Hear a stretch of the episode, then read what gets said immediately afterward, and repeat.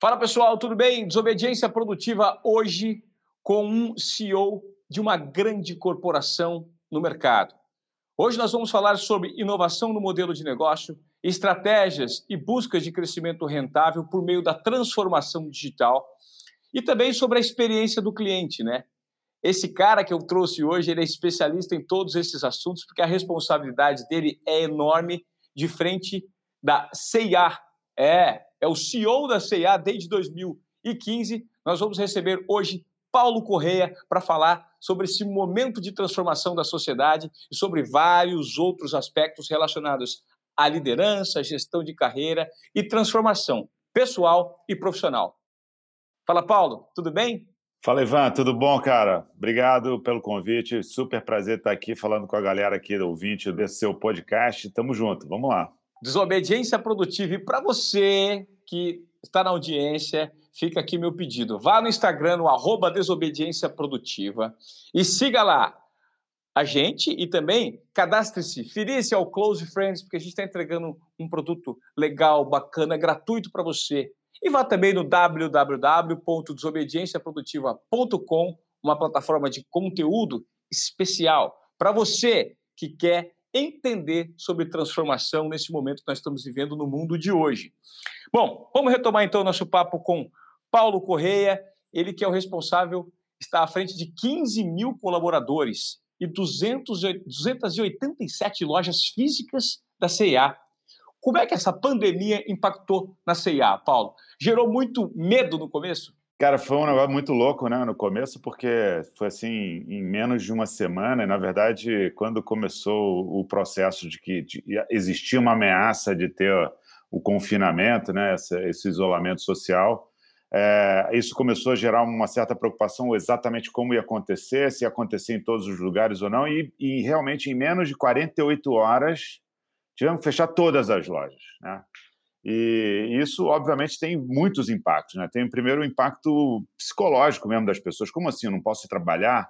Então, agora que a gente já está acostumado, a gente até esquece um pouco naquela emoção daquele dia que, como assim, eu não posso sair de casa? Como, como é essa história? Então, tem, tem esse primeiro pedaço que eu acho que esse impacto mais psicológico. Depois, cara, dentro, dentro, dentro da dimensão da companhia em si, tem, a gente colocou assim meio que eu sempre brinco que é, é você usar os dois lados do cérebro, né, cara, de verdade. Porque no primeiro lugar foi bem aquele lado esquerdo, assim, mega racional, de falar, bem, peraí, cara, a gente não está entrando a grana, como é que a gente vai agora coordenar essa história aqui para conseguir? Eu não sei quanto tempo esse negócio vai ficar fechado. O que, que eu preciso olhar em termos financeiros para conseguir garantir que essa companhia continue forte, saudável, mesmo que essa pandemia dure mais tempo. E aí você mergulha em todas as despesas, todo, todo, tudo que você tem de, de compromissos à frente, quais são seus, tudo que você possa fazer para diminuir o seu nível de desembolso, é igual em casa, né, cara? De repente para de pingar a grana, você tem que, de algum jeito, olhar todo para as suas despesas e tentar espremer e tentar fazer com que você consiga viver um mínimo possível pra, porque você sabe que a entrada vai ser mais incerta nos próximos momentos, né? Então, esse foi o lado esquerdo, assim. Mas depois, cara, uma, duas semanas depois, fala: bom, então beleza, a gente está com uma loja aberta, essa loja agora é a nossa loja. Então, é todo mundo é essa loja, que era a loja online. E aí, cara, começou realmente o outro lado, que eu digo que é o lado luz da pandemia, que foi realmente colocar toda a energia da companhia em cima dessa, dessa dimensão digital e, e a gente desenvolveu uma montanha de produtos, canais, formatos, serviços, exatamente em cima dessas limitações. E isso, com certeza, eu sempre falo que isso, com certeza, abriu uma, um portal para a CEA, de verdade, em diversas dimensões. É, então, acho que assim, é, é, é uma história de é uma história difícil, né? Obviamente, todo o impacto que tem na sociedade. A gente tem, está sempre pensando muito nessa questão do, como é que você garante que as vidas das pessoas, não só dos, né, dos nossos associados, em primeiro lugar, e dos nossos clientes, é, vão ser mantidas na dimensão da, da segurança. Né? Então, como que a gente pode proporcionar todas as condições, as melhores condições, para todo mundo é, se sentir seguro à medida em que se relaciona com a CIA, seja dentro da CIA, seja fora da CIA. Ô Paulo, é, você falou que tem 15 mil colaboradores, né? Na verdade, eu citei isso no começo, um dado que você me passou, 287 lojas. Quantas estão fechadas? Todas estão fechadas? Não, agora nesse momento, então estamos aqui no, no iníciozinho de julho, é, é, as dois terços das lojas estão abertas, um terço está fechado nesse momento. Um terço está fechado. E isso muda todo dia, viu, Ivan? Porque, de fato, com esse abre e fecha, né? Então, algumas, algumas localidades que estão voltando atrás, estão reiniciando um lockdown, etc. Então, todo dia eu tenho lá minha reunião do comitê de crise, que todo dia, bom, vamos lá, balanço. Quantas estão abrindo? Quantas estão fechando? Então, essa é uma cena que todo dia é, tem uma, é, vai, vai evoluindo. Ô, Paulo, me fala sobre, sobre a é, questão de colaboradores desvinculados. Você tem que fazer corte de mão de obra? Então, desde o primeiro momento, a gente é, aderiu ao, ao, movimento Não Demita, né? Então, o Daniel me chamou, a gente conversou um pouco, falou, cara, tá bom. Então, a, a nossa ideia foi realmente de proteger o nosso time, Obviamente que tem uma dinâmica né, de, de, no próprio nosso negócio, o nível de rotatividade, como é primeiro emprego de muita gente, tem uma dinâmica de saída. Então, de verdade, cara, a gente ainda não precisou fazer movimentos mais fortes nesse sentido. Agora, me fala sobre essa estratégia em busca de um crescimento rentável, é, Paulo, por meio do digital. Esse nível de aceleração que vocês tiveram que, que ter e vincular isso à experiência do cliente, que é tão importante, né? Eu, eu, eu, a gente tem falado muito sobre o, a partindo do seguinte pressuposto, Ivan, assim, é, a CIA tem que ir na sua casa, entendeu? Eu tenho que, a CIA tem que ir até você. Se você não está conseguindo ir na CIA, então eu tenho que te levar, a CIA precisa se chegar na sua casa, de alguma maneira, de, de alguma forma. E, e se buscar esse crescimento, porque eu acho que isso vai gerar para a gente, depois da pandemia, vai ter a reabertura de todas as lojas. Em algum momento mais na frente, a gente vai recuperar a confiança e a segurança para frequentar é, lugares públicos e shopping centers. E mais, o que eu acho que vai ficar de legado exatamente são essas múltiplas possibilidades que a gente foi adicionando. Então, óbvio, tinha loja online, mas não tinha, por exemplo, o WhatsApp. Então, hoje eu consigo levar a C&A através do WhatsApp para casa das pessoas, ou para onde ela estiver, né?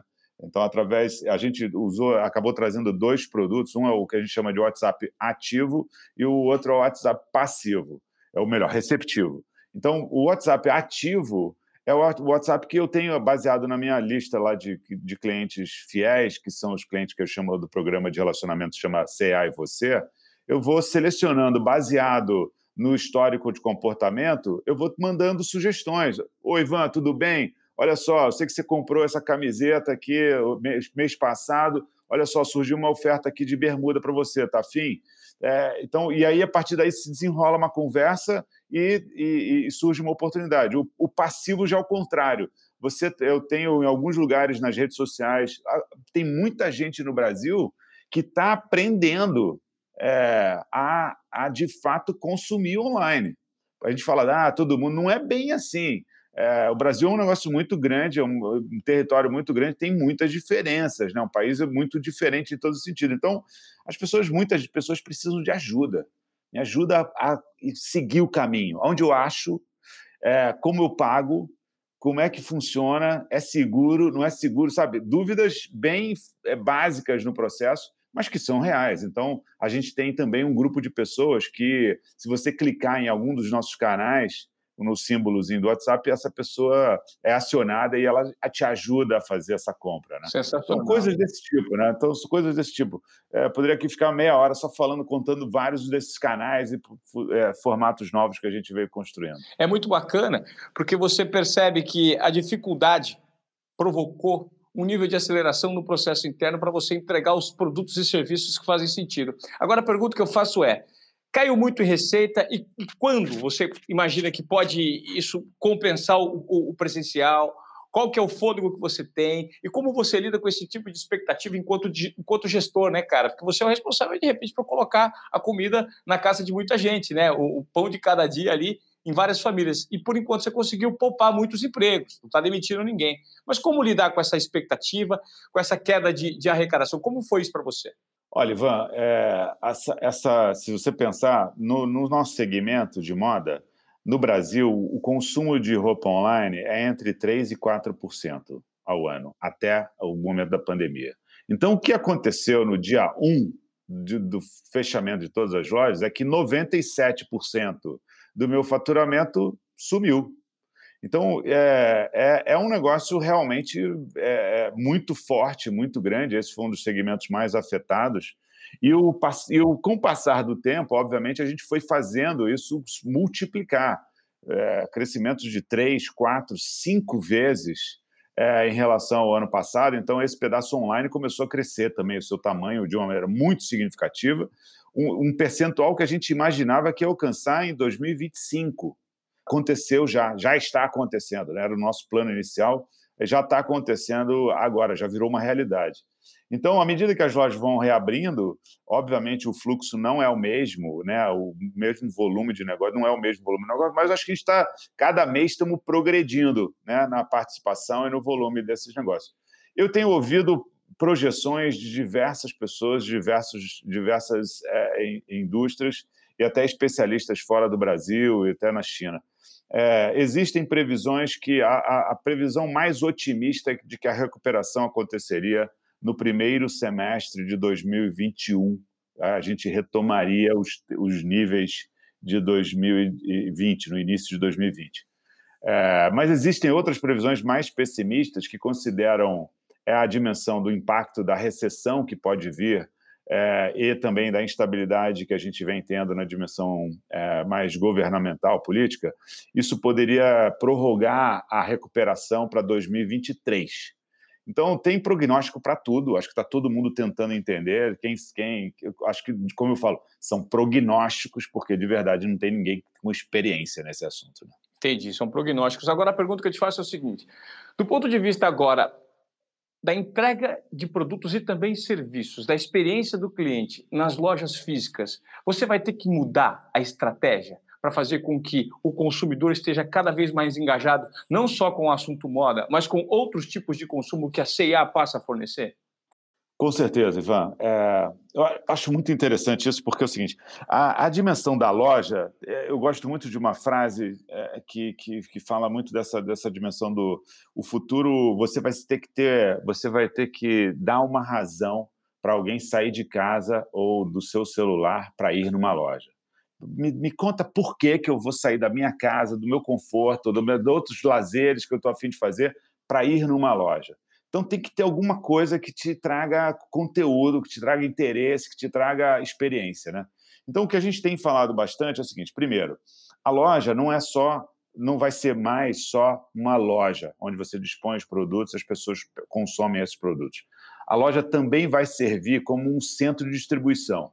Né? Então isso já está acontecendo agora nas nossas lojas.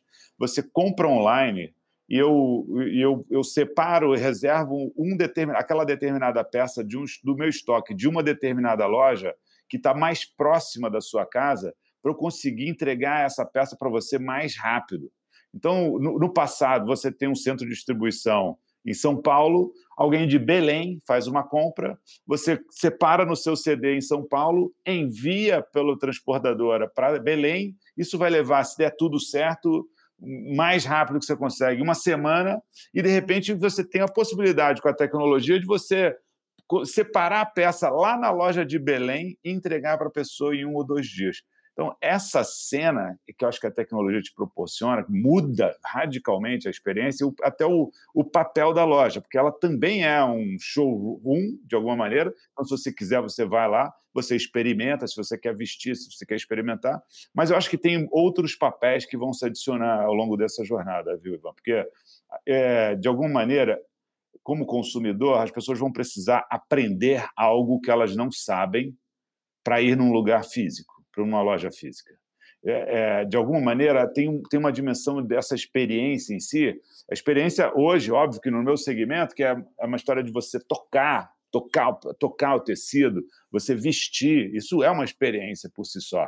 Mas eu acho que vai ter mais do que isso. Eu acho que vai ter muito mais de, de você conectar com coisas que têm a ver com a sua vida como um todo. É, de repente é, você fornecer um café lá dentro, poder de repente fazer com que a pessoa tire uma foto e veja se aquela foto ela ficou mais legal Exatamente. e leve aquela camisa que ela não tem dinheiro para comprar, mas ela leve para casa, prove 10 camisas, leve a foto das 10. Enfim, isso tudo conecta cada vez mais o consumidor que que está sedento desse tipo de experiência para dar valor para um produto, né, Paulo? Exatamente. De repente você está com uma determinada situação na cabeça, muito, é muito frequente isso.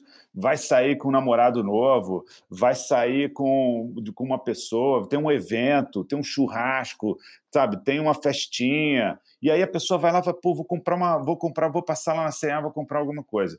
E, e, e de alguma maneira, se a, se a loja consegue te ajudar, ou as pessoas conseguem te ajudar a solucionar aquela situação, ou te dar ideias que você possa aprender. Que look que eu, eu tenho uma blusa preta, mas o que, que eu podia usar aqui na parte de baixo? Uma saia, uma calça, e, e de alguma maneira, se, você, se, a tecnologia te permite a, a, ajudar a pessoa nessa jornada, isso faz com que essa experiência fique cada vez mais rica. Né? Ô Paulo, é interessante ver você falar, porque você é o CEO de uma grande companhia e você deve frequentar ambientes com outras pessoas com o mesmo nível né, corporativo que você. E hoje a gente tem notado que nesse mercado de transformação, muitas empresas elas relutam em se conectar com esse novo formato de tecnologia e quando não relutam, elas relutam muito em lidar com um colaborador que precisa ser cada vez mais motivado, não por regras hierárquicas, mas por um propósito. Tem que fazer um propósito. O cara que está trabalhando no lugar, principalmente essa nova geração, tem que se vincular. Quais são os critérios básicos hoje de um grande líder ou daquele cara que quer montar o seu próprio negócio hoje em dia, nesse momento de transformação? O que o cara tem que ter hoje, cara? Qual que é o nível de assertividade que você tem que ter em relação a todo comportamento que, que esse mundo tem provado para gente? Ô, Ivan, eu penso assim, é, um negócio ele tem um papel para servir a uma sociedade. Um negócio, as pessoas acho que às vezes invertem a roda porque o negócio só funciona, só tem sustentação se ele de fato resolve algum problema de alguma parte da sociedade, de algumas pessoas nessa sociedade. E, se, se e, acho que todos os negócios que dão certo começam com essa cabeça. O cara identifica uma oportunidade, tem alguma insatisfação, tem algum problema, tem algum, alguma lentidão no processo como um todo. O cara fala: hum, pensei aqui uma história, vou, acho que vou fazer alguma coisa assim e eu acho que isso vai melhorar essa, esse pedaço. E, cara, quando ele, ele, ele entende essa situação, ele começa a ter uma outra parte que eu acho que aí começa a falar assim: mas qual é o meu papel aqui de verdade? Se eu estou aqui para prestar um serviço, e aí tem muito isso que você fala do propósito, né? Então, do exemplo lá na CIA, o nosso propósito é o seguinte: é, a moda é uma forma de você se expressar para o mundo como indivíduo.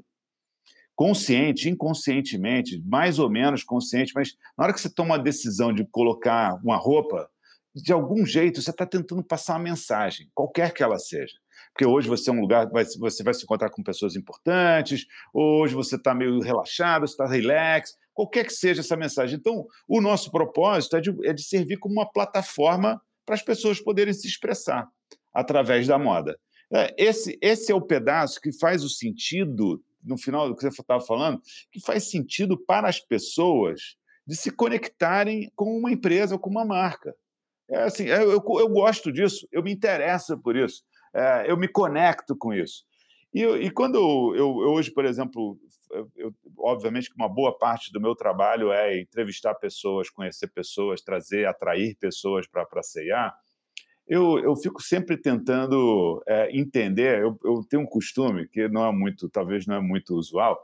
Eu prefiro não receber o currículo num primeiro momento. Eu prefiro não ler o currículo de ninguém antes até para não enviesar a minha cabeça. Eu quero conhecer a pessoa. Quem é a pessoa que está conversando comigo? Do que, que ela gosta? Como é que ela interage com outras pessoas? O que, que ela vê nesse, em cima do nosso propósito? Como é que ela vê isso? Como é que isso encara? Quais são os. Porque no final do dia, cara, é, eu olho assim para assim, tipo.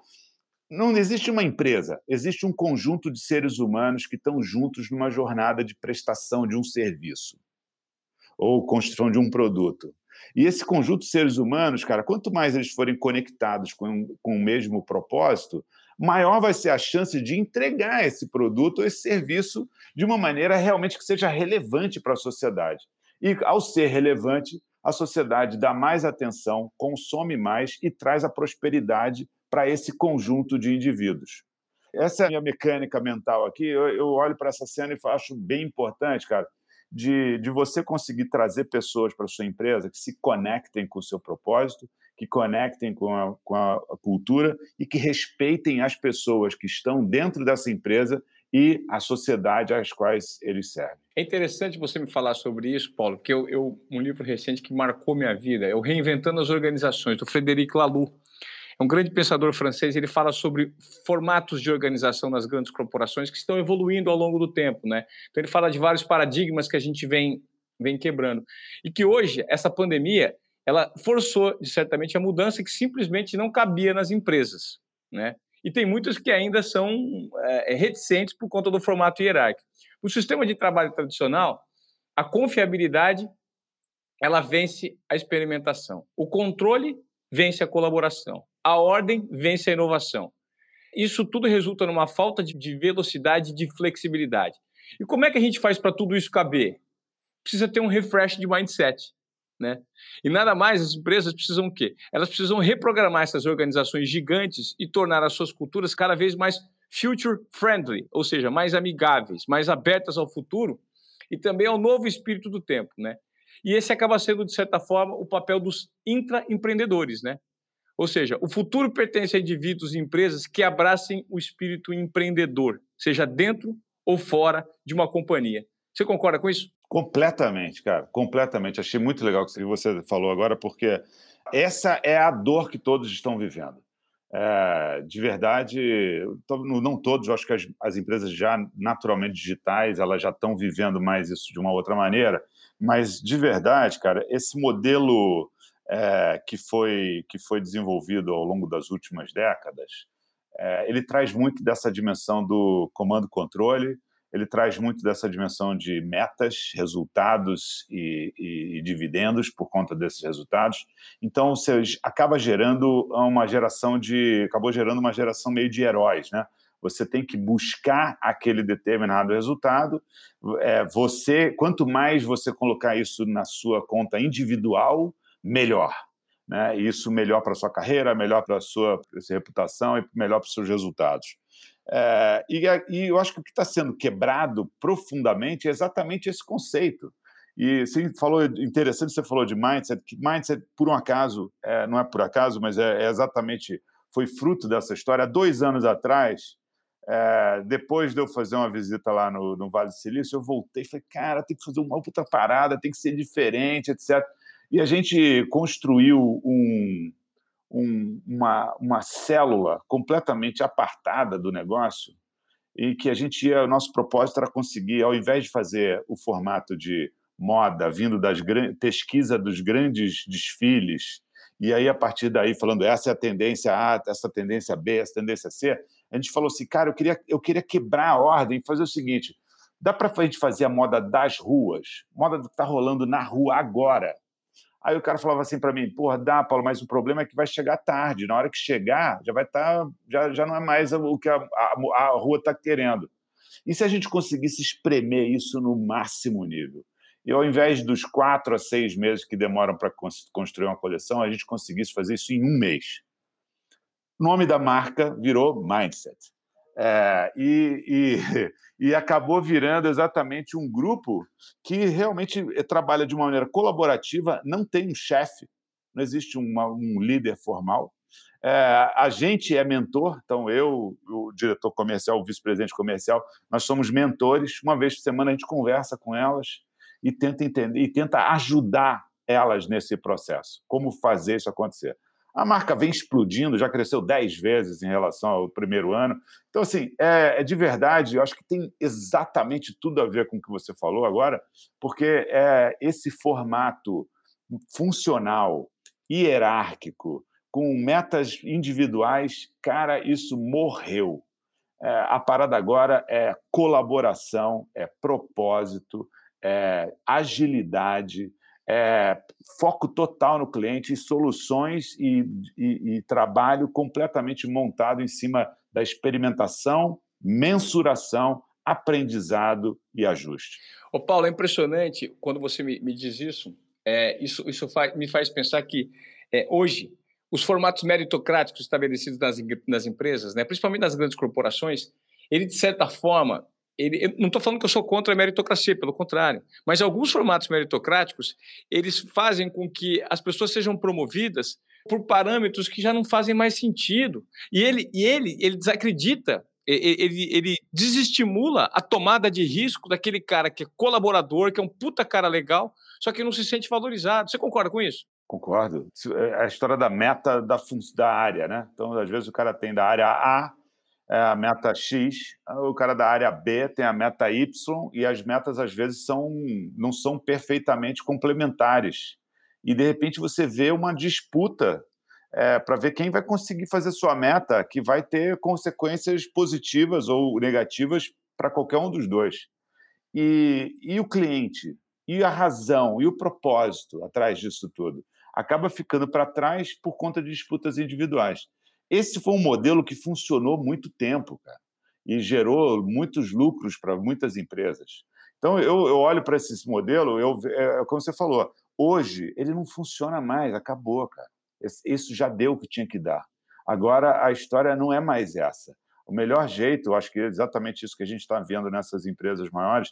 Eu, eu sou hoje, por exemplo, eu sou um cara partidário demais de metas coletivas, é, talvez com ajustes individuais, né? Mas antiga, né? Então, porque é óbvio que tem a contribuição individual, não é um bando de pessoas, né? É, não estou querendo muito pelo contrário, a individualização faz muita diferença. Agora, é a individualização a serviço do coletivo né? não a individualização a seu próprio serviço. Isso é que eu acho que é o formato que precisa mudar. Isso, isso é super interessante. Você me falou da imersão que você fez do Vale do Silício. Eu, por muito tempo, vivi nichado no mundo específico, no mundo de TV, né? TV aberta. E quando você fica por muito tempo, você, de certa forma, você vira um apertador de parafuso. É, é sempre fazendo a mesma coisa e deixa de enxergar, principalmente do ponto de vista da comunicação, tudo que estava acontecendo para fora, né, de TV aberta, que é o digital. E que, pô, tem uma gratidão enorme, uma gratidão enorme pela empresa que eu trabalhei, aprendi muito, me conectei com pessoas maravilhosas, a empresa me proporcionou muita coisa. Só que recentemente, no num momento de divergência, nem sempre as, as ideias são convergentes, né? Às vezes elas passam a ser divergentes. A empresa, de certa forma, me travava, me impedia de beber de fontes paralelas de, de comunicação que estavam acontecendo no digital. Porque o mindset da empresa é diferente do mindset do Ivan. Ou seja, a empresa é muito grande e tinha que passar por muitos nichos hierárquicos até eles terem o entendimento que eu estava tentando propor. Por isso, optei por ser empreendedor de mim mesmo, entendeu? E aí, quando você me fala sobre Vale do Silício, foi exatamente uma imersão que eu fiz lá no ano passado, que me gerou alguns gatilhos de disrupção, que é basicamente relacionado ao que você estava falando, né? que é o papel do líder hoje. O papel do líder é, é justamente criar espaço para onde a fatia da genialidade de cada um pode ser liberada e estimulada e pode ser transformada em uma genialidade coletiva. Exato, exato. É muito mais um facilitador, um orientador, um cara que é a serviço do time ao invés do time a serviço do líder e das suas ideias. Isso é uma, é uma mudança profunda né, no, no, nos formatos de, de trabalho que eu acho que a gente veio se acostumando, os grandes líderes, tudo poderosos, aqueles que manda, eu mando, você obedece, e para um outro lugar que é o líder servidor, o líder que realmente está ali entendendo, com a antena ligada, tentando ver como que pode ajudar ou facilitar a performance daquele grupo e, obviamente, valorizando, incentivando e desenvolvendo os indivíduos. Porque tem uma coisa que, que eu acho também muito legal sobre liderança, cara, que é. Eu falo assim: liderança é, liderança é uma combinação de autoconhecimento com, com, com sensibilidade. Né? E tem um termo em inglês que eles chamam de self-awareness, né? que, que eu acho que traduz talvez melhor, mas assim, porque o líder, cara, ele precisa entender qual é o impacto que ele causa em diversas situações. Do jeito que ele fala, do, com o ritmo que ele se coloca, e isso gera impacto, e esse impacto é diferente, pessoa a pessoa. Tem gente que vai olhar, ele fala, ignorei o que ele falou. Tem outros que vão se sentir super atacados, tem outros que vão se sentir motivados. E você. É isso que eu falo dessa autopercepção. Primeiro, a autopercepção de como você atua e do impacto que você gera, mas também a percepção de qual é desse impacto e como isso ajuda, incentiva ou atrapalha cada um dos indivíduos que fazem parte do time. Então, essa, essa eu, eu, eu olho para essa cena, eu acho uma, de uma beleza ímpar, porque de verdade, é óbvio que ninguém é perfeito nessa dimensão, liderança é um assunto que você não fica bom nunca, né? Eu acho que é sempre um processo evolutivo, de desenvolvimento, mas quanto mais você está com o radar ligado nesse sentido, mais você cria as condições para o time performar da melhor maneira possível e mais você cria aquela amálgama mesmo, aquela confiança que tem entre as pessoas do time e o líder em si. É impressionante, a liderança está muito mais, um, um grande líder, ele está muito mais vinculado à observação do comportamento individualizado de cada um de seus colaboradores, né? Usando muito da, da intuição, né? Você acredita no poder da intuição é, para grandes líderes, é, Paulo? Você que é um desses líderes, você estimula a sua intuição e como você faz uso para que conseguir ter a sua intuição cada vez mais a seu favor? Olha, Ivan, eu tô, eu estava brincando que estava falando ali do, do lado direito e lado esquerdo, porque realmente eu sou engenheiro de formação, né? Então, é, sempre fui, sempre gostei muito de matemática, adorava, fazia conta, sempre fui, fui, sempre fui bom nessa história e essa história me ajudou muito na minha vida acadêmica para eu poder conseguir é, me formar, etc, etc. Agora, então esse lado mais quantitativo, mais certinho, mais processual, é, sempre chegou para mim e sempre tinha um outro lado, porque eu tenho uma dimensão emocional também muito forte, assim, é, eu não consigo imaginar trabalhar sem paixão pelo que eu faço. Não, não, não sei. Prefiro. Eu fiz muitas escolhas que eu acho que tem muito a ver com essa desobediência produtiva que você instiga, cara, que foram exatamente desobediências, escolhas que não pareciam ser óbvias, que foram muito é, produtivas para mim depois, né? É, então, de alguma maneira, eu acho muito bacana essa, essa história. É, e, e, de verdade, cara, assim, se, você, se você olhar de verdade para essa, essa dinâmica de como você toma decisões no dia a dia, cara, você tem que ter o outro lado da, da, da história. Então, eu, eu gosto de meditar para caramba, eu gosto de fazer esporte para caramba, eu gosto de assuntos que liguem, falem da alma, é, então, tem uma dimensão de espiritualidade que tento explorar um pouco mais, tento aprender um pouco mais, entender. Yoga, pô, fiz bastante tempo. É, sabe? Então, eu, de alguma maneira, cara, assim, eu tento equilibrar, porque eu acho que o nome do game é equilíbrio. Né? Muito uma coisa, muito outra coisa, vai acabar te deixando desbalanceado de alguma forma. Então, se você consegue manter esse equilíbrio, eu acho que te dá essa condição de você conseguir ter essa conexão humana porque tem a conexão de negócio, de business, pá, pá, pá, bem racional, zona. Mas, cara, essa conexão não faz menor sentido porque, se ela não for humana. Porque, no final do dia, o serviço que a gente presta, ele é de humanos para humanos, de uma forma humana. É, é, essa, essa, essa é, para mim, a, a história que está por trás. Se você ignora isso, você está perdendo um pedaço do filme e aí depois você não vai entender ele no final quando alguma coisa acontecer. Né? É, isso é super interessante, Paulo. Mas é legal ver um gestor com esse tipo de cabeça e que estimula pessoas lideradas que ajam dessa forma. Eu imagino a dor que muita gente da nossa audiência aqui nos Obediência Produtiva esteja sentindo ao observar que isso também, essas ideias fazem sentido para elas, né? mas elas não têm na sua organização, na organização para quais elas trabalham, é, no ambiente que elas frequentam, elas não têm esse tipo de tomada de decisão por parte dos gestores, né? Eu sofri muito durante um período que eu notava que gestores, eles eram aqueles que achatavam quem estava embaixo para entregar para quem estava em cima, ou seja, quanto mais eu cortar dos benefícios aqui mais eu entregar de lucro, ou seja, oprimindo o meu colaborador, mais eu faço o meu ponto de vista, eh, mais eu faço o meu cartaz com o meu chefe acima e mais eu mostro o desempenho. Cara, esse é um comportamento que impera muito nas empresas, né, Paulo? Como romper com isso, cara? Eu sei que você deu agora é, várias dicas interessantes da sua forma de atuação. Você acredita que o mercado ainda está longe disso por meio de algumas corporações? Eu acho que é uma história que está em evolução, mas ainda tem um caminho absurdamente longo, Ivan. É, eu consigo ver isso que você descreveu. Acho que essa é uma cena é, razoavelmente comum no, no mundo corporativo, que é um pensamento curto prazista, né? um pensamento de eu preciso garantir o máximo de benefício no curto prazo aqui. É, e, de novo, eu, eu, eu olho para essas coisas eu vejo com mais esperança essa nova geração que está chegando, que traz, traz outros elementos para a mesa. Né? É, essa nova geração não se conecta com essas cenas que você descreveu é, e quer, de qualquer maneira, encontrar outros caminhos. Então, eu vejo é, todo mundo fala, eu, eu, concordo, eu acho que vai ter tem, uma, tem um caminho de, do empreendedorismo é, muito forte acontecendo nos próximos anos. E esse caminho, de verdade, eu acho que vai dar vazão para que mais pessoas possam viver a sua verdade, né? As suas, aquilo que você sente, que você gosta, que você se sente motivado, você, você acorda, porque é, é, essa situação que todo mundo já viveu aqui, eu também já vivi, de você trabalhar é, é, sendo liderado por uma pessoa que você às vezes não respeita tanto, ou que você não concorda com a forma como ela conduz, com a forma como ela atua, mas de alguma maneira você tem que é, conviver com isso por algum tempo.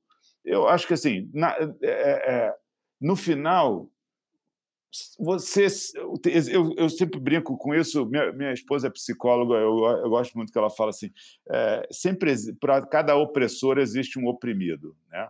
E, e, é quase que um contrato silencioso que esses dois fazem. É, então a, a, questão toda é, é, de verdade o seguinte até até onde isso vale a pena para um ou para outro e até onde é a hora de chega né? Então, eu vou romper esse contrato, vou começar um outro contrato comigo mesmo. É, que eu acho que você tem uma história muito bacana nesse sentido também. Então, é, eu, eu acredito bastante nisso, cara, que de verdade, obviamente, cada, o timing é, da, é do cérebro e do, cara, do coração de cada um, mas na hora que ele chegar, cara, você não pode deixar é, passar essa chance. Tem que, tem que ir atrás da, da daquilo que está te martelando o cérebro. Né? É legal. Você falou sobre o time o cérebro, e eu, eu adicionaria mais um elemento aí nessa, nessa equação, que é o planejamento mínimo. Né? As pessoas que hoje estão com um nível de descontentamento, seja dentro de uma empresa, seja dentro de um assunto, de um empreendimento próprio, cara, faça um mínimo de planejamento para você conseguir, de repente, dar vazão para o seu propósito de uma outra forma, né? Porque, querendo ou não, muito das, das pessoas são reféns do, do, ponto de vista financeiro. E tem aquelas também que vivem num comodismo, que é o seguinte, é, amo o meu salário, mas odeio o que eu faço, né? E aí acham que é, é essa, essa falta de iniciativa, ela vai viver, ou seja, você vive uma vida infeliz, por conta de um salário que você, você recebe. É aquela questão. De, eu tenho um texto interessante que é, fala sobre recompensa extrínseca, que são recompensas financeiras que funcionam bem em determinadas condições. Quando uma tarefa simplesmente requer que as pessoas sigam uma fórmula, que é o modelo Fabril. Mas para trabalhos que requerem um pensamento complexo ou criativo, esse tipo de motivação pode ser perigoso, porque ele tende a restringir a habilidade das pessoas em prestarem atenção a coisas periféricas e em pensar em novas soluções. Aí vem a recompensa intrínseca, que é, em um mundo que requer mais e mais que as pessoas pensem criativamente, resolvam problemas e permaneçam flexíveis em ambientes incertos, nós devemos focar nos tipos de motivação que movem artistas, inventores e outros profissionais criativos, ou seja, maestria, autonomia e propósito, que vai muito de encontro que a gente falou, né? Show, show. Muito bacana essa definição, cara. As duas, na verdade. É isso, Paulo. E agora me fala de, de um ponto de vista de, de, conteúdo que você absorve. O que, que você pega no dia a dia para você colocar em prática? Você me falou sobre esporte, sobre meditação, sobre yoga. A meditação é algo que eu descobri agora nessa pandemia, porque eu muito eu ouvia falar de meditação. Pô, meditação, meditação. Mas é impressionante como o timing ele vem, ele precisa estar conectado também em todas as nossas decisões, né? De repente o momento não é o momento certo. E a meditação ela surgiu para mim recentemente como algo que fez assim, ó, tudo o que eu precisava, sabe? E eu já tentei meditar no passado, já tentei me conectar com outras formas de, de espiritualidade, mas não me gerava valor. Agora a meditação surgiu como algo muito forte na minha vida. Você acredita que dentro de um processo de amadurecimento do profissional e da pessoa, a gente precisa respeitar esse timing? Completamente, cara, completamente. Tinha um, um, coach que eu tive no passado que ele falava exatamente: quando for a hora certa, você vai chegar, você vai, você vai entender é, a, a, o benefício e a vontade de fazer isso, a dimensão da meditação, né?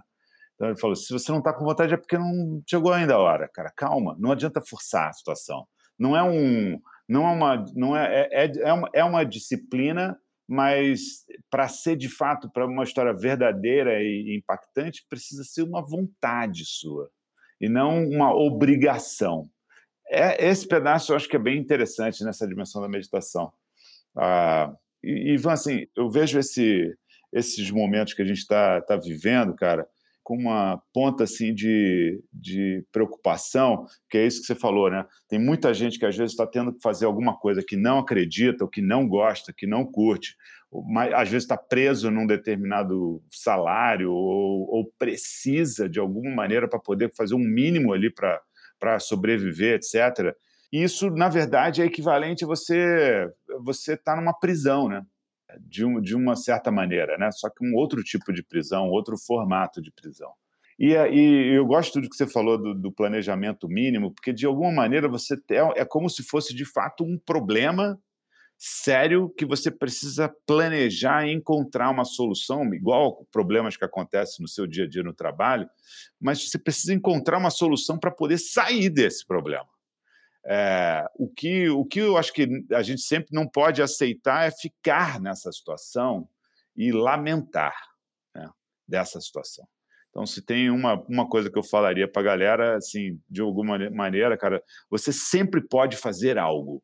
Talvez não é o ideal. E para mim, eu, eu, vejo muito isso até com meus filhos, assim, essa, essa discussão do a solução em si. Não, a solução, a busca dessa solução perfeita, ideal, dos sonhos, então, se não for essa, então não serve.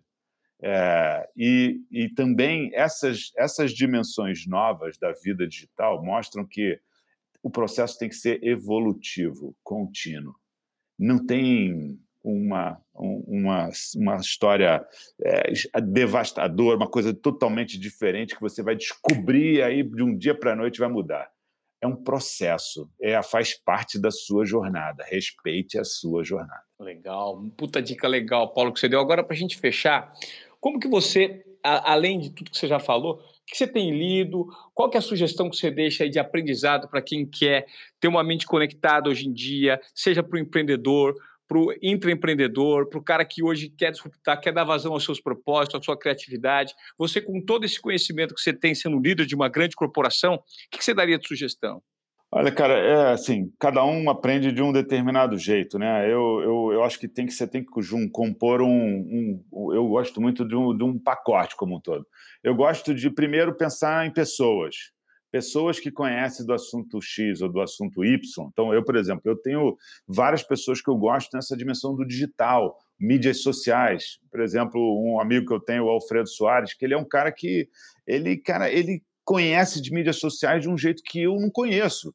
Então, eu adoro conversar com ele porque eu aprendo um monte com ele, né? Então, acho que assim, tem um pedaço.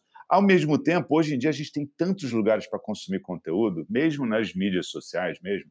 Se você selecionar algumas pessoas que você acha que para determinados assuntos podem te suprir, eu acho que você tem que, tem que buscar, tem que entender. Então, eu, se você entrar no, no, no meu Instagram, cara, eu sigo de caras é, de, investi de dicas de investimento, a caras que fazem mídia social, a pessoas que falam, a, a sites ou pessoas ou organizações que fazem, falam sobre meditação, sobre yoga, sobre kitesurf, que eu adoro kitesurf também. É, então, eu, eu vou, cara, acho que no final, assim, é tentando buscar nas diversas mídias, os diversos formatos. Tem gente que gosta de ler muito. Eu, eu já gostei de ler mais. Hoje em dia eu leio com moderação. Tem alguns livros, é, eu gosto de coisas curtas. Né? Então, eu, eu gosto muito de assinar newsletters, é, principalmente de, de, de, negócios, de tecnologia. Então, eu, eu sempre tento ler, porque, cara, o resumo, aquele resumo de duas ou três páginas, cara, é a ideia que eu, às vezes eu preciso para conectar uma coisa com a outra. Porque tem um outro amigo meu que é o Murilo Gan, é, não sei se você conhece ele, o Murilo, ele acho que é um cara também fantástico, que ele fala muito de, de criatividade, na verdade é combinatividade, né? É combinar várias ideias e várias coisas que você viu em, em situações muito diferentes e você juntar aquilo e de repente todo mundo fala: "Nossa, que pessoa criativa" mas não é, simplesmente conectou os pontinhos, né, de muitas informações que você recebeu. É isso, exatamente. Você vai ser certamente um assinante da desobediência produtiva, né? Já, fazer... já, já me conectei agora, já, já, já estou seguidor. Além de, além de ser um produtor de conteúdo, porque tudo que você falou hoje está muito, tá muito vinculado a um posicionamento de desobediência produtiva, que nada mais é do que você quebrar os protocolos e entregar mais do que esperado usando a sua intuição, a sua confiança, a sua coragem, sendo verdadeiro com você, com você mesmo, dando vazão aos seus propósitos, num ambiente de mais permissividade, né? E você adequando as coisas para a sua maneira de fazer. Você acabou passando uma fórmula aí de como as coisas funcionam para você, você dá vazão para sua intuição, você dá vazão à sua criatividade, seu lazer, e isso tudo fomenta quem você é do ponto de vista profissional. Porque no final das contas, como você mesmo disse, nós só estamos nos conectando com gente. E gente faz a diferença, né, Paulo? Total, né, cara? Total. É, na verdade, é o que dá o brilho na história, né? Esse é, é, esse é o que dá o brilho na história. Paulo, satisfação enorme por esse bate-papo, gratidão, obrigado pelos, pelos insights e provocações gerados por você aqui no Desobediência Produtiva. Foi um prazer conversar contigo. E você que é ouvinte do Desobediência Produtiva, você curtiu esse papo com Paulo Correia, que é o CEO da CIA, pensa de uma maneira tão bacana, tão inovadora, compartilhe esse podcast com seu amigo, com a sua amiga, aquele cara que está precisando ouvir essas ideias que nós geramos aqui hoje, porque isso vai. O objetivo aqui, Paulo, também é democratizar conhecimento, cara. O que, que a gente quer? A partir do momento que eu troco uma ideia com você, que eu aprendo bastante com você, eu democratizo para a audiência. Isso faz todo sentido nesse mundo de hoje, né? Sensacional, cara. Meu irmão, obrigado, viu, Ivanzão? Foi show de bola, adorei também esse papo. É, nível qualidade, profundidade de, e, e, das discussões, cara, são, são sensacionais. Está de parabéns, cara. Obrigado, obrigado, um abraço, valeu.